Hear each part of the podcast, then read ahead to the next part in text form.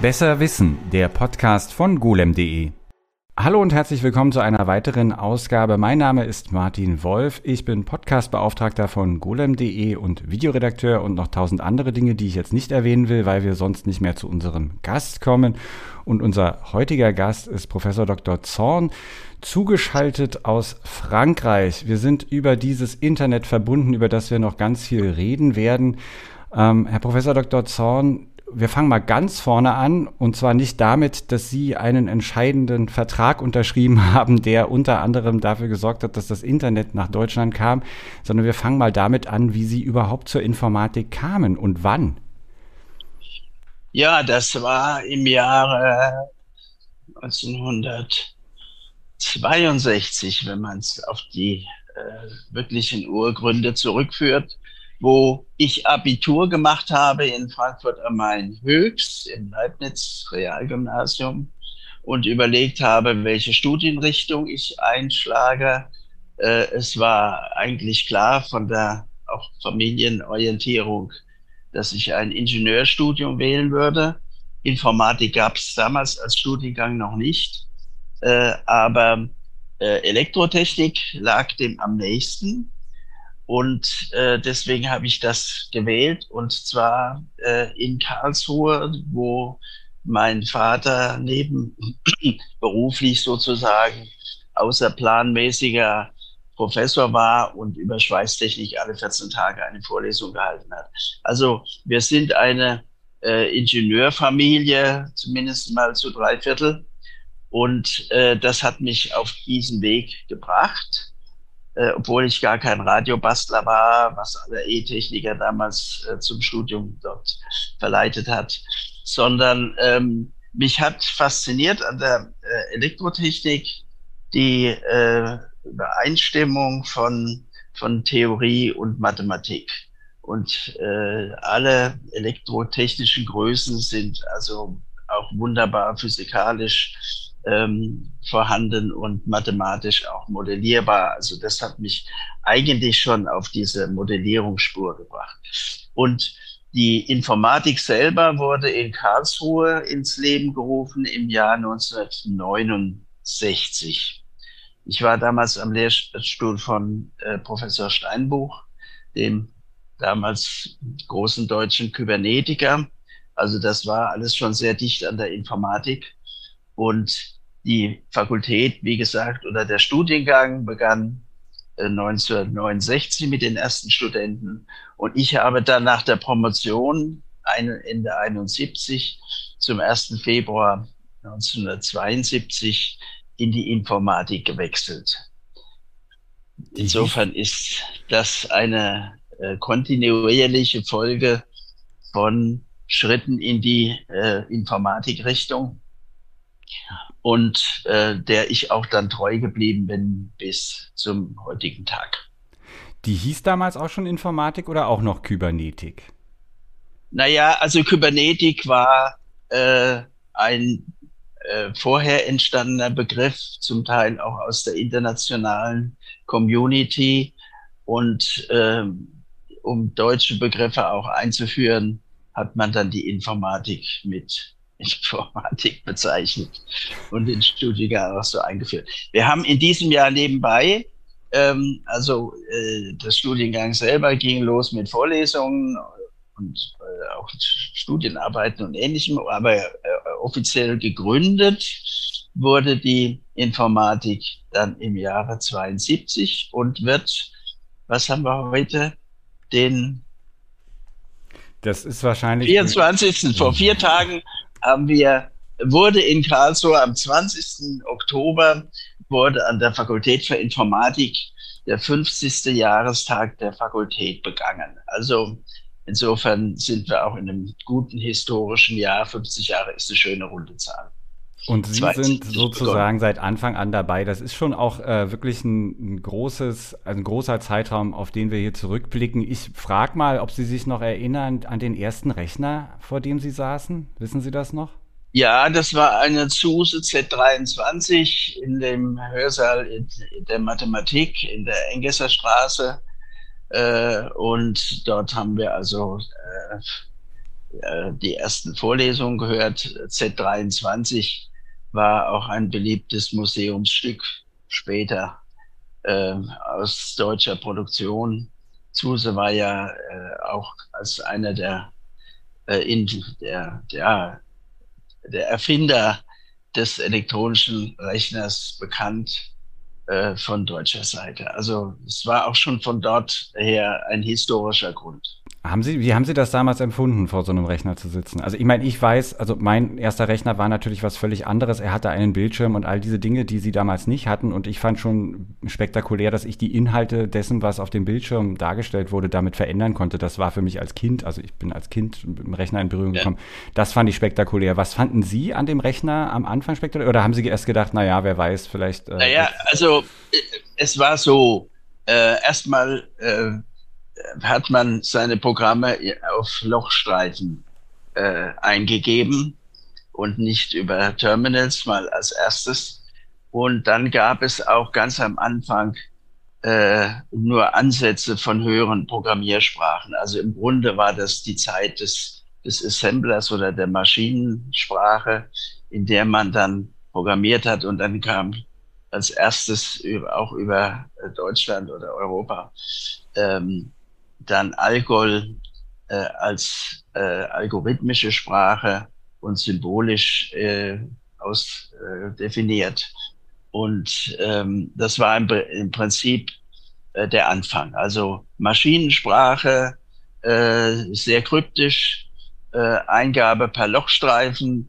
Man hat es dann an einem Eingabeschalter oder äh, Fach äh, dort seine, seine Spulen äh, dort abgelegt und dann hat man, äh, sagen wir, einen halben Tag gewartet, bis das dann durch die, durch die Abfertigung gegangen ist, bis man dann sein, seine Computerausdrucke bekam. Also noch kein Dialogschnittstelle, keine, keine Bildschirmterminals, sondern Lochstreifen. Jetzt gibt's ja immer die Geschichten von den Leuten, die ganz früh mit, also in der Frühzeit mit der frühen IT ähm, in Verbind also in Berührung gekommen sind, die dann da Nächte am besten noch vor den ähm, Räumen, in denen die Rechner waren, dann da kampierten oder so.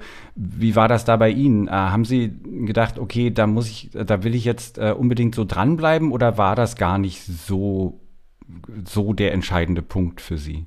Naja, also das, äh, was ich gerade erzählt habe, war die Sicht des Studenten, ja, der natürlich keinen äh, näheren Zugang zu den Rechnerräumen hatte, sondern man hat da eben äh, auf, auf diese Datenträgerseite äh, sich gestützt. Und, und als und Daten tragen im wahrsten Sinne des Wortes, ne? Also sie haben ja dann durch die Gegend getragen. Ja, schon. Ja, aber ich muss mal sagen, das war äh, äh, also ordentlich geschützt, der Rechner, dass da keine Unfug passiert. Und als ich dann am Institut von Steinbruch war, dann hatten wir eine eigene äh, Projektmaschine, eine CDC 3300. Und da habe ich auch schon oft nachts gesessen und äh, direkt gewartet, äh, welche Ergebnisse daraus kommen. Aber das war dann äh, eine Institutsangelegenheit. Das war dann ab dem Jahr 1968 bis, bis 71 hatten wir da also unmittelbaren äh, Zugang. Und im Jahr 72 bin ich dann zur neu gegründeten Informatik gewechselt und wurde dort, äh, ja, welch Wunder, äh, dann erstmal Leiter des Informatik-Rechenzentrums mit einer sehr großen Maschine. Und das war sozusagen der, der, der Einstieg dann auch in meine äh, Hochschulkarriere als äh, Informatikprofessor die sich dem angeschlossen hat. Und das war auch von Anfang an im Grunde die Kombination aus ähm, Theorie und Lehre äh, und äh, der praktischen Umsetzung und Anwendung äh, auf äh, Rechnern, die wir dann dort betrieben haben.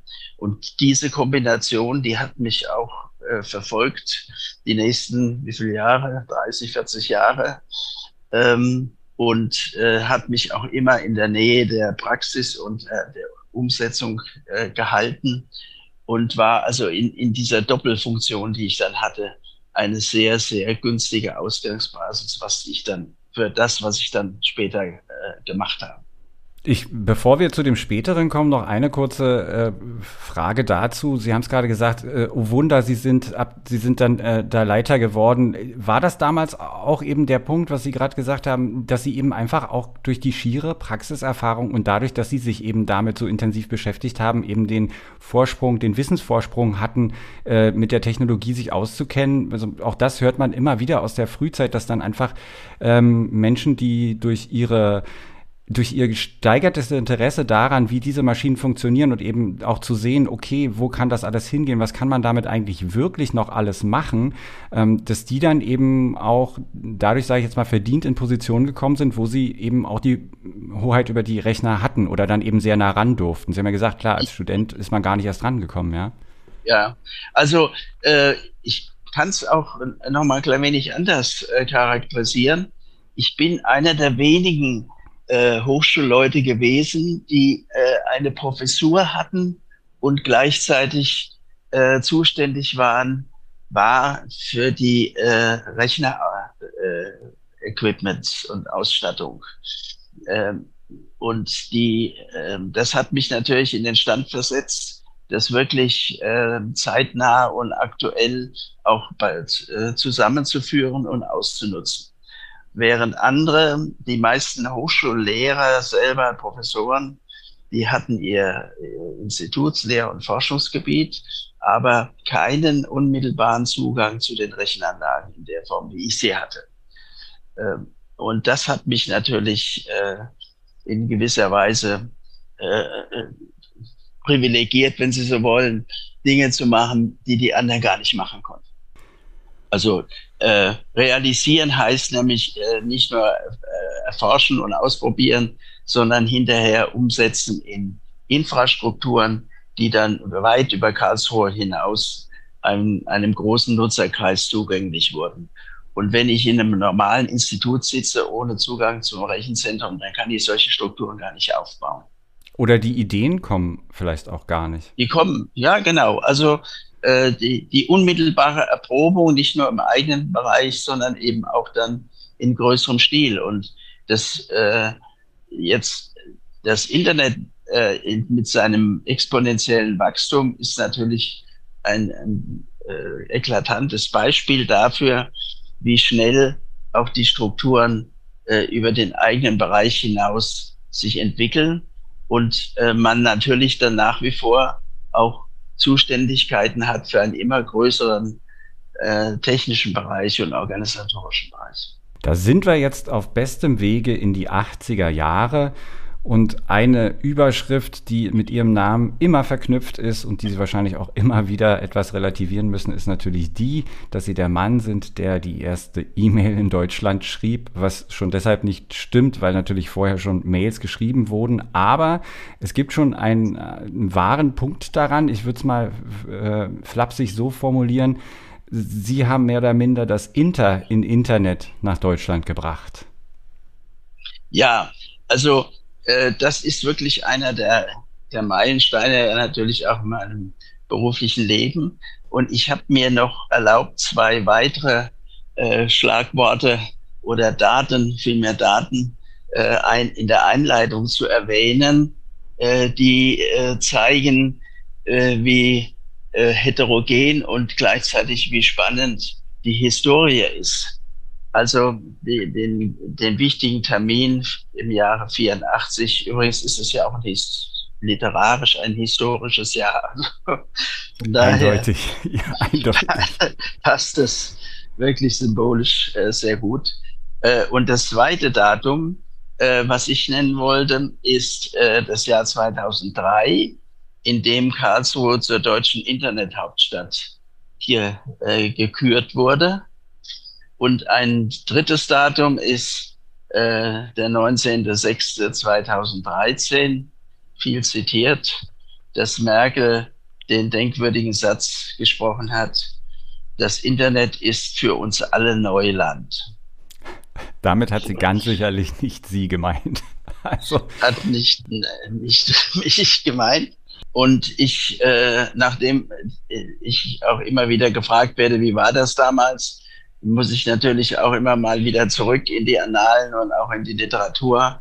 und muss dazu sagen, an der Stelle, ähm, äh, wo äh, auch in der Literatur immer steht, ähm, ich sei der vierte gewesen oder Deutschland ist das vierte Land äh, auf der Welt, äh, was das Internet eingeführt habe. So.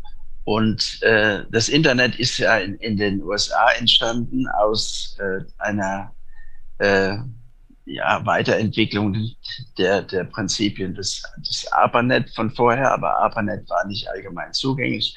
Also USA ist, die, äh, ist der Ursprung des Internet, aber die Väter äh, des Internet haben damals gesagt, bevor wir das komplexe Internet ausrollen, was natürlich auch seine Zeit braucht, führen wir erstmal ein E-Mail-System ein und haben das dann im Jahre äh, 81, 82 auch in die Tat umgesetzt. Insofern ist äh, CSNet ein Vorläufernetz für Internet und äh, hat natürlich die äh, Institutionen und die damit befassten äh, Mitarbeiter befähigt, äh, alle notwendigen Maßnahmen per E-Mail abzustimmen, die nötig sind, um auch dann den ähm, Schritt Richtung Internet zu machen. Also CSNet Internet begonnen schon im Jahre 82, aber von denselben Leuten gegründet, die das auch äh, das Internet dann äh, belebt haben und eingeführt haben und äh, waren außerordentlich hilfreich für alle, die sich äh, im Netzbereich ähm, erstmal kennenlernen wollten oder mussten und dann auch kooperiert haben. Sie, diese Kooperation ab Anfang der 80er, da gab es auch eine Informationsreise in die USA. Waren Sie damals auch in den USA und haben sich das angeschaut? Nein, das war eine äh, Delegation, ähm, die einem äh, strategischen äh, Entschluss folgte, nämlich zu sagen, ähm, die Welt beginnt sich von äh, Postdiensten und äh, Offline-Diensten zu lösen und in elektronische Kommunikation überzugehen.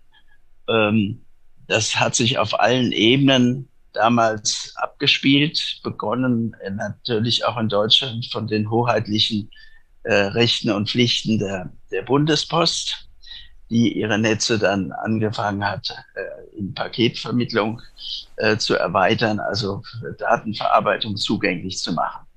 Und diesem, ähm, dieser Strategie folgend äh, hat sich auch der Wissenschaftsbereich entsprechend orientiert und hat dann ähm, eine Kommission gebildet, zunächst mal ein, ähm, ein Gutachten angefordert aus USA. USA war natürlich äh, äh, das Zentrum der äh, Rechnerkommunikation und natürlich auch über IBM allein schon, auch von der Rechentechnik insgesamt.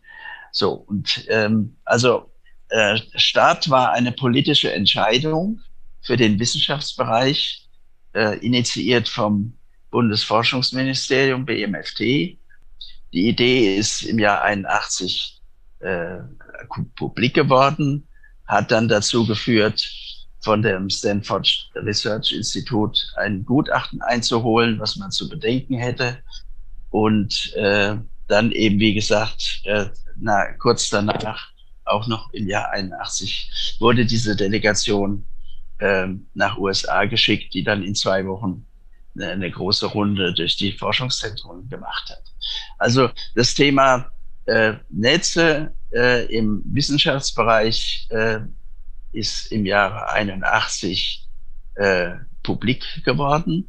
Die Wissenschaft hat dann äh, unter Leitung des Kollegen Zander vom Hahn-Meitner-Institut in, in Berlin ähm, eine Initiative gestartet, nämlich zu sagen, äh, wir holen mal Leute aus dem Hochschulbereich zusammen. Die Zahl war 20 und äh, machen ein Brainstorming, äh, womit äh, diese äh, Gruppe ähm, äh, gefragt war, Vorschläge zu machen, wie denn der Aufbau, also der inhaltliche Aufbau eines solchen Wissenschaftsnetzes aussehen könnte. Und in diese Kommission, die zum ersten Mal im März 82 getagt hat, wurde ich eingeladen. Und ähm, an der Stelle äh, möchte ich mal ähm, auch darauf hinweisen, was hinterher zum Teil äh, in Vergessenheit gerät, aber was wichtig ist eigentlich für alle wesentlichen äh, Erneuerungen in, auf allen Gebieten. Die Frage ist ja, wer setzt neue Standards, wer wird dazu legitimiert, wer wird gefragt und wer wird nicht gefragt und wie entstehen eigentlich solche Standards. Und wenn ich jetzt sage, ich bin eingeladen worden äh, zu dieser Runde, dann ist ja die Frage, wie kam ich dazu? Und äh, der Vorlauf war im Grunde auch schon wieder ein Projekt, das dort gut ankam. Das war ein X25 äh, Vermittler, also eine Box, die man äh, vor die Rechner schaltet, um sie dann mit den öffentlichen äh, DATXB-Netzen zu verbinden. Äh, dort hatte ich also ein, äh, ein Projekt schon äh, Ende der 70er Jahre, Anfang der 80er, war dann dort bekannt und dann hat man gesagt, den Zorn sollten wir dabei haben. Also man kann nicht einfach äh, irgendwo hingehen und sagen, ich will jetzt ein Netz aufbauen und wird da freudig empfangen, sondern der, die Initiative ist immer andersrum. Also irgendwie aus gutem Grund. Meistens äh, werden Leute dann berufen, weil sie sich ja schon ähm, fachlich in dem Bereich äh, einen Namen geschaffen haben und ich hatte mir den Namen geschaffen über dieses Projekt, was wiederum noch mal weiter zurückgeht. Also da war ein fast zehnjähriger Vorlauf zu den, äh, dem, dem BMFT-Projekt von meiner Seite. So und diese äh, diese Einladung, die fand statt äh, in einem ersten Treffen ähm, von oder führte zu einem ersten Treffen von 20 äh, Eingeladenen, die äh, dann Vorschläge machen konnten, welche Projekte sie äh, für vorrangig wichtig halten und sie selber bearbeiten möchten. So, das war also für mich wie Weihnachten. Ja? Also man kann einfach Wünsche äußern. Äh, über Geld wurde gar nicht geredet. Geld war im Hintergrund genügend da. Also das war klar. Und ich hatte damals als einziger Themen gewählt zur, zum, äh, zur Kommunikation von sowohl äh, zwischen den Rechnern über Netze als auch äh, für End-User, die dann über Electronic Mail miteinander kommunizieren wollten. Und war damit, um das mal auch von der Seite, um da auch Irrtümer und Fehlinterpretationen gleich vorzubeugen, äh, war ich ähm, privilegiert, äh, mit USA Verbindung aufzunehmen, um auf diesem Level zu sagen, hier ist dieses Projekt äh, im, Entstehen. Und äh, wie können wir zu dem neu geschaffenen äh, Netz, äh, das das ARPANET geöffnet hat, äh, Zugang haben, zu haben. Und um das auch nochmal von der Schwierigkeit her äh, etwas zu äh, noch zu veranschaulichen. Ähm, bevor es äh, Bildschirmterminals gab und überhaupt Kommunikationssysteme, wollten Menschen natürlich auch schon kommunizieren. Aber das war im internationalen Bereich im Prinzip beschränkt auf entweder auf Telefonie, aber das ist natürlich kein Medium, um Literatur auszutauschen, sondern auf die, auf den Postweg. Das, und Vorgeschaltet wiederum gab es natürlich auch zwar schon Bibliotheksinformationssysteme, aber die waren äh, auch offline. Man musste also zur Bibliothek gehen, sich den Katalog holen, gucken, was, was ist in der Bibliothek. Also allein zu wissen, was in, welche Informationen man aus USA äh, benötigt, um den Anschluss zu realisieren, war nicht trivial. Das habe ich so. mir auch, das habe ich mir auch notiert, wie die Kommunikation. Ich meine, ne, heute denkt man sich das ja, okay, dann fragt man da mal nach und alles. Aber erstens natürlich, also jeder Transatlantik-Anruf war ja schon ein Abenteuer.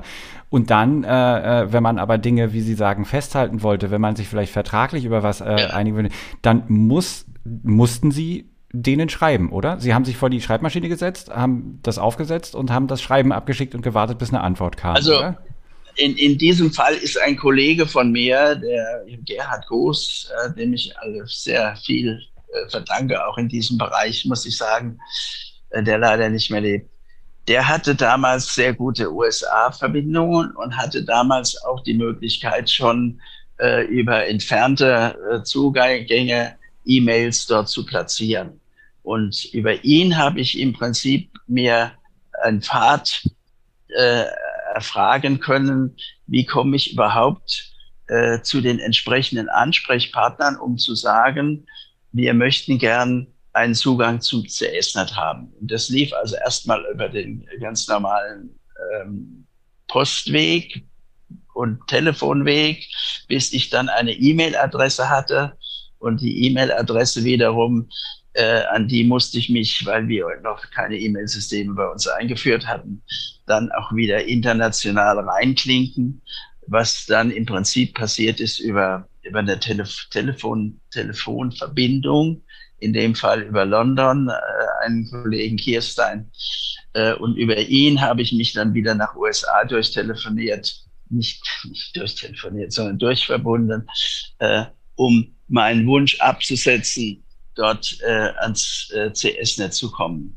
Und ähm, die Information, dass es überhaupt ein CS-Net gibt, hatte ich aus einer äh, ziemlich äh, durch vielfaches wiederholtes Kopieren, ich weiß nicht, wie viel der Kopie das äh, war in der Kette, auch eine äh, Information, dass das ARPANET tatsächlich sich öffnen wolle und ähm, ein Weg für die Computer Science People sei eben CSNet.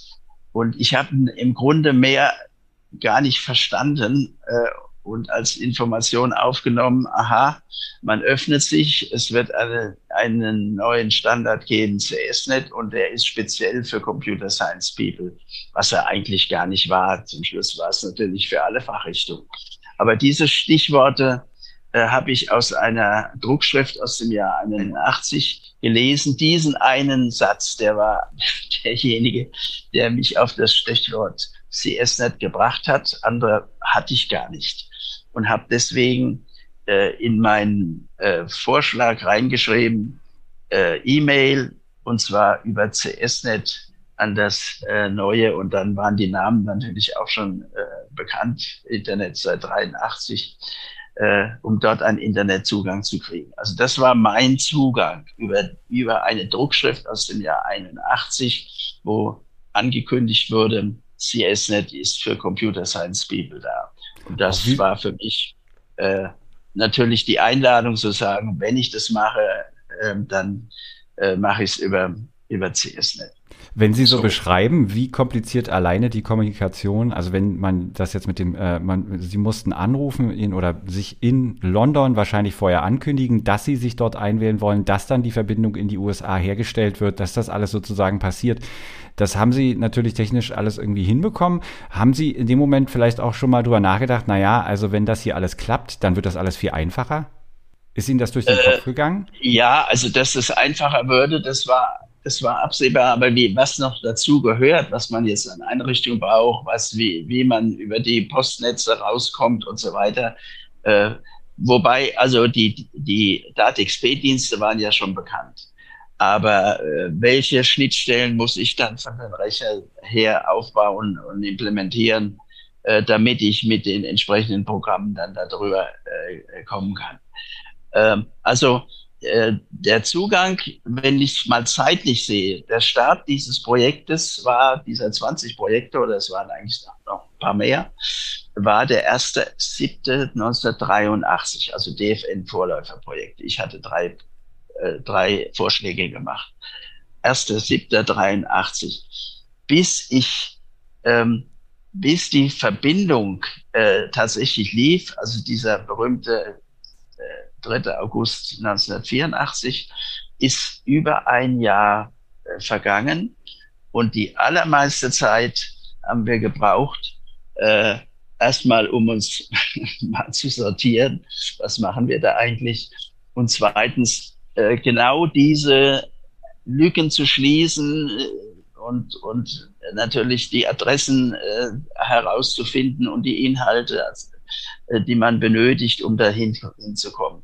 Das heißt also, äh, ein Dreivierteljahr Vorlauf allein, um herauszufinden, wen muss man ansprechen, äh, was dann dazu geführt hat, dass ich den, die Vereinbarung äh, mit, mit der CSNet-Organisation äh, dann schließlich im April 84 getroffen habe. Also richtig einen schönen kleinen Vertrag. An der Stelle will ich noch mal eines sagen, weil die Gelegenheit günstig ist und äh, irgendwann hat man sich dann doch schon mal für die Historie interessiert und nicht nur gesagt, erste E-Mail, wobei erste E-Mail heißt erste Internet-E-Mail hm. oder erste CS-Net, hm. aber das ist äh, synonym. Ähm, dass ähm, die äh, Schwierigkeiten äh, äh, nicht unerheblich waren und die Formalitäten, die damit verbunden waren, eben auch. Und äh, CSNet war natürlich schon wesentlich weiter, hat schon äh, Landkarten verschickt, wo alle Rechner eingetragen waren. Und in der ersten Landkarte äh, des CSNet aus dem September 1984 sind drei ausländische Länder notiert. Das ist Israel, das ist Deutschland und ist Frankreich gewesen.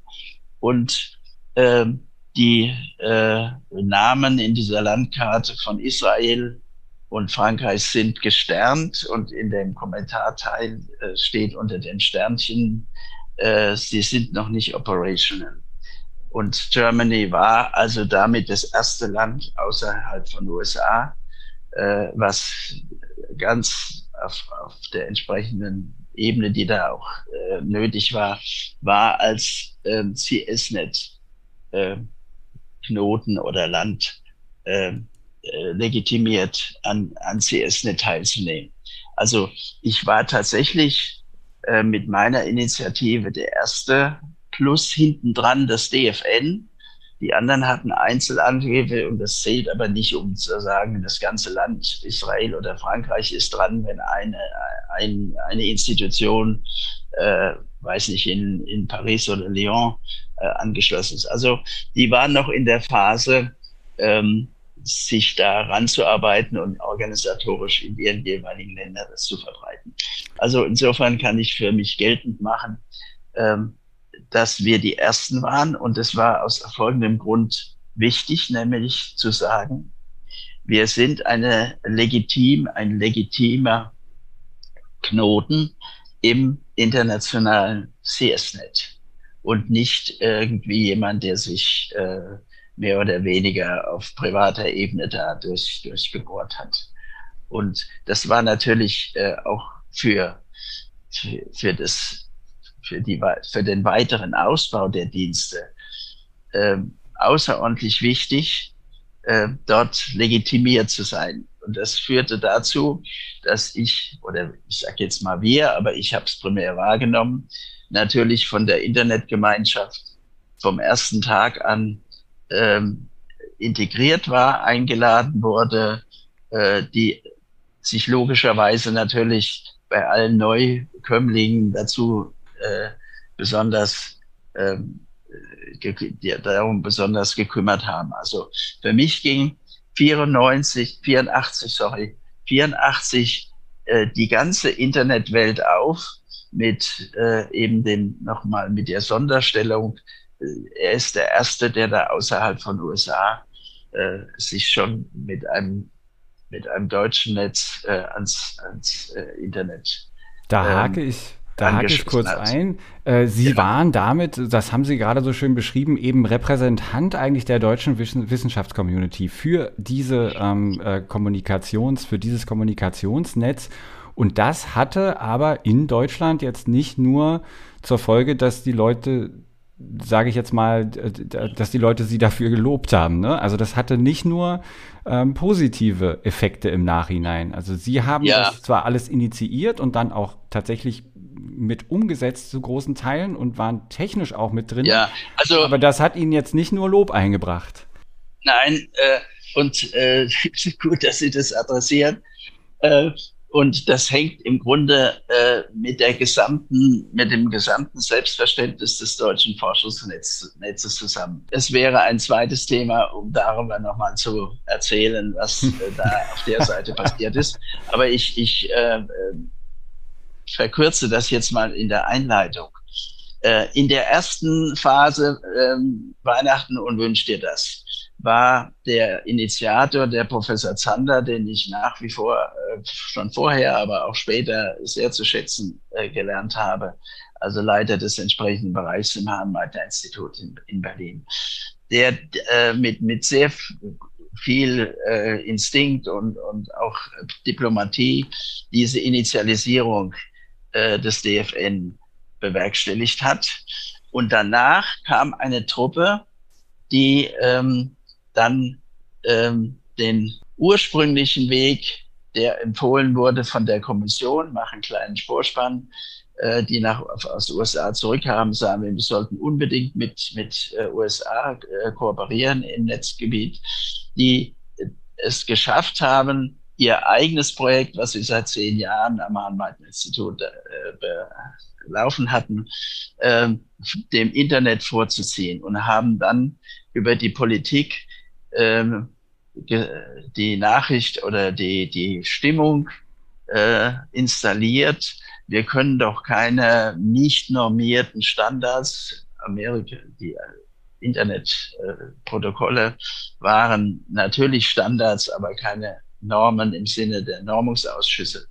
Können wir doch nicht machen sondern wir müssen uns an öffentliche Standards halten und haben dafür gesorgt, dass kaum war, waren sie, war die Kommission zurück und hat es empfohlen, äh, eine Kehrt, 180 Grad Kehrtwendung zu einzuleiten, zu sagen, wir machen das nicht, sondern wir machen äh, die ähm, OSI-Normen, äh, die auch von den Postgesellschaften getragen wurden, äh, aber nicht Internet, weil das ja eigentlich gar keine offiziellen Standards sind. Das, das, ist, das ist sozusagen, äh, R, wenn ich kurz unterbrechen darf, das ist praktisch der, der Kampf äh, RFC, dieses Request for Comments ähm, gegen OSI, oder? Genau, genau.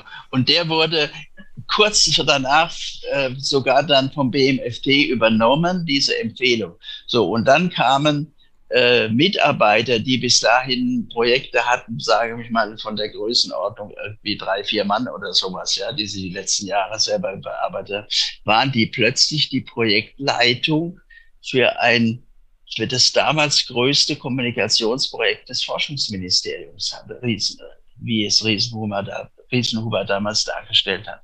Die waren also plötzlich um, ich weiß nicht, äh, mindestens drei bis vier Hierarchiestufen plötzlich hoch, worden und waren äh, plötzlich äh, die mächtigsten Leute, weil sie auch natürlich die, die Techniken, die sie da in Polen hatten und an denen sie gearbeitet haben, bis, bis ins äh, E-Tüpfelchen äh, verstanden hatten und damit natürlich auch andere Leute sehr schnell aus den Diskussionen äh, heraus drücken konnten, drängen konnten. Und für die war ich plötzlich ein Konkurrent, äh, den es äh, zu disziplinieren galt, weil sie seien doch die Projektleiter und nicht ich und wie käme ich dazu und so weiter. So. Und Gott sei Dank hatte, aber vorher war, war das gar nicht die Devise, sondern vorher war die Devise, seht zu, dass er dir ein gutes Projekt aufsetzt und wenn er irgendwelche Unterstützung braucht, dann kriegt er die von uns. Das hat sich gedreht und diese Truppe hat dafür gesorgt, dass ihre Vorarbeiten, die sie geleistet haben, zum, zur Basis der weiteren Entwicklung in Deutschland genommen wurden. Und das ist so nach meinem Begriff, nach meiner Vorstellung oder Einordnung äh, die größte Fehlentscheidung, die jemals im BMFD getroffen wurde. Ein Multimilliardenschaden, der uns, äh, den man überhaupt nicht äh, äh, beziffern oder beschreiben kann in seinen negativen Auswirkungen. So, und das, ähm, und Gott sei Dank hatte ich eben vorher legitimiert von USA und ich fühlte mich damals auch legitimiert. Ich habe einen Antrag gestellt, äh, so ein Projekt zu machen. USA hat dem entsprochen. Ich hatte den Vertrag mit den Unterschriften. und habe die natürlich auch entsprechend äh, mit Leben gefüllt und das gemacht. So, Gott sei Dank. Und und durch diese Maßnahme und durch die ganze Konstellation ist bereits im Jahre 1984 die deutsche äh, Kommunikationslandschaft im Bereich öffentliche Förderung gesplittet worden mit einem, mit dem Schaden, den ich eben schon versucht habe, von der Größenordnung her zu beschreiben. Jetzt. Und davon haben wir uns nicht mehr erholt.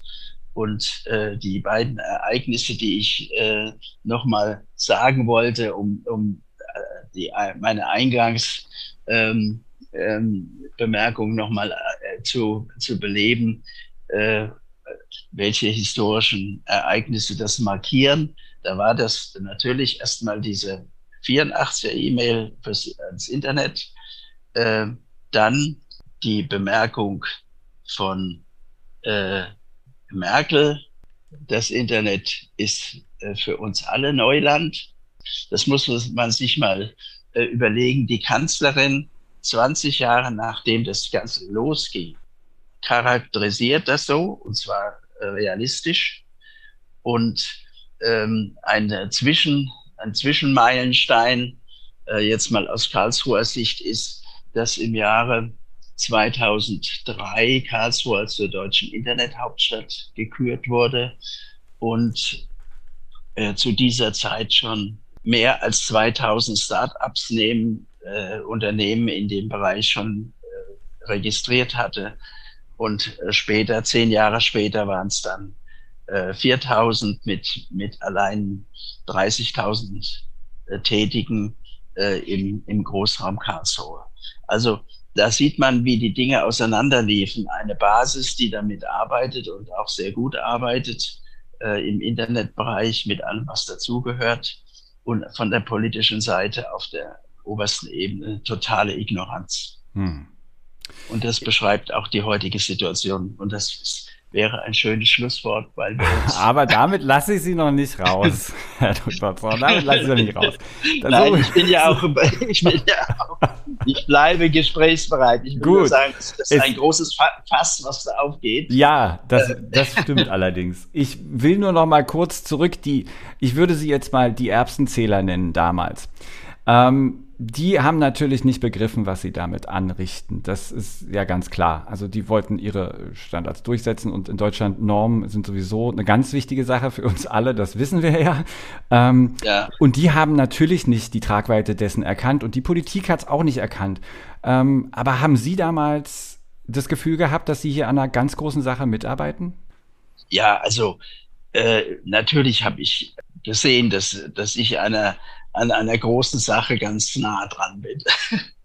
Und nicht nur nah dran bin, sondern auch wirklich Teil davon wurde.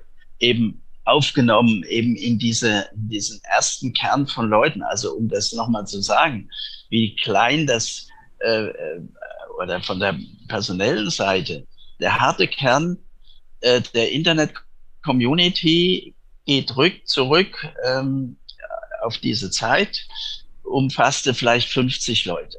Hm. Das erste Treffen, an das ich mich erinnere in Kopenhagen, da waren wir irgendwie 70 oder was, ja. So. Und äh, vielleicht noch auch äh, kurz, um äh, die letzte Minute zu nutzen, wie ähm, kurz die Zeit war, äh, lässt sich daran ermessen, dass die meisten der Internetpioniere, die, das geht zurück bis in die, in die 60er, noch leben. Und äh, der bekannteste davon ist Leonard Kleinrock, der den äh, äh, Los Angeles Knoten aufgebaut hat, den ich auch vor einigen Jahren selber noch dort erlebt habe, wo er in dem Rechnerraum, der erste, der da von den vier ARPANET-Knoten äh, dort installiert war, äh, erklärt hat, ne, die ganzen Logbücher und alles ist alles noch da. Also er lebt noch, der ist jetzt äh, 86 Jahre alt und ähm, anscheinend ist also Internet durchaus auch gesundheitlich nicht abträglich. Auf jeden Fall leben noch sehr viele aus dieser alten Zeit. Das, und das ist ein harter Kern ja. von ungefähr 50 Leuten, der aber seiner natürlich angereichert ist. Und wenn Sie jetzt die, die Meetings, die dann gingen, da waren der nächsten 150 und dann waren es 800, dann hat man noch neuen Räumen gesucht. Und dann ist das Internet im Jahre äh, bei dieser Internetkrise, die auch weltweit eingesetzt hat im Jahr 2000, äh, plötzlich war, hatten die Leute andere Sorgen, als sich irgendwo da fröhlich zu treffen. Und dann ist das Internet im Grunde äh, lief auf andere Weise äh, in der Verständigung weiter, bis man sich dann im Jahr 2012 in Genf wieder neu getroffen hat. Und ab dann ist wieder auch die Organisation belebt worden. Und aber sie hat natürlich von der Dimension derer, die, die da überhaupt betroffen sind und, und auch natürlich aktiv mitmachen, ist, ist natürlich gigantisch geworden. Der Zusammenhalt äh, der Kollegen aus der Zeit äh, ist nach wie vor äh, ungebrochen. Und ich muss nochmal sagen, der große Unterschied äh, zwischen USA und, und äh, Deutschland in der Anfangsphase war, dass die Amerikaner, die amerikanische Wissenschaftsseite voll kompetent bis in jede äh, Ecke hinein äh, gedacht und äh, gehandelt hat. Äh, und in Deutschland wurde im Prinzip wurden die, wurde die Politik von Leuten gemacht, die von dem Kommunikations, also die von der Stellung her weit oben waren, auch im BMFT, die aber von der, von der Sache selber und schon gar nicht von den USA-Normstandards äh, im Grunde keine Ahnung hatten. Und das ist natürlich eine unglaubliche Schwachstelle, wenn, wenn das Management dieser Projekte im Grunde keine Fachleute hat. Das kann man äh, eins zu eins in die heutige Zeit äh, übertragen. Das wird wahrscheinlich viele Zuhörerinnen und Zuhörer werden das wahrscheinlich aus ihrem eigenen Arbeitsleben kennen. Ich frage jetzt noch mal kurz zum Arbeitsleben. Also ich, ein paar, also ein, zwei kleine Sachen habe ich noch. Sie haben ziemlich stringent vorhin schon gesagt, wie dieser Verlauf war. Dass also das eine Projekt führte zum nächsten und das äh, führte dann dazu und das ist eben mit viel Arbeit verbunden gewesen, dass Sie da gelandet sind, wo Sie dann gelandet sind. Aber gab es auch einen Aspekt, wo Sie sagen, da habe ich einfach Glück gehabt? Nee, ich habe ich hab Glück gehabt. Ich habe, das kann ich gar nicht anders sagen. Wie komme ich dazu, zu so einem äh, zu so einer Dokumentation, wo ich dann den, den Begriff CS nicht finde. Wenn Sie nicht die falschen Begriffe. Ah ja, äh, vollkommen richtig. Äh, ja, kommen Sie ja schon an der Stelle nicht weiter. Und natürlich äh, ist eine, eine frühe Teilnahme dabei natürlich dann wird man wirklich mit offenen Armen aufgenommen. Das war ja auch eine Phase, wo die gesagt haben, wir wollen jetzt Internet für den Rest der Welt öffnen. Wer kommt und entsprechend kompatibel sich verhält, der ist willkommen. Und wenn Sie da äh, unter den Ersten sind, die kommen äh, und sich auch entsprechend äh, auch, auch dort äh, gut einfügen, äh, dann ist das äh, ein Glücksfall sondergleichen. Und deswegen habe ich auch jede Menge an, an ganz informeller Unterstützung die ganze Zeit erlebt bis heute. Ich habe vor kurzem einen der, der wichtigen Internetpioniere, Dennis Jennings aus, aus Irland, äh, ist zu meinem Geburtstag gekommen. Und wir haben uns wunderbar verstanden und überlegen, was wir vielleicht doch noch machen können. Also ein harter Kern, äh, aber hart nicht im Sinne von äh, abgeschlossen, sondern eben stabil und durchgängig äh, fit und, und kooperativ.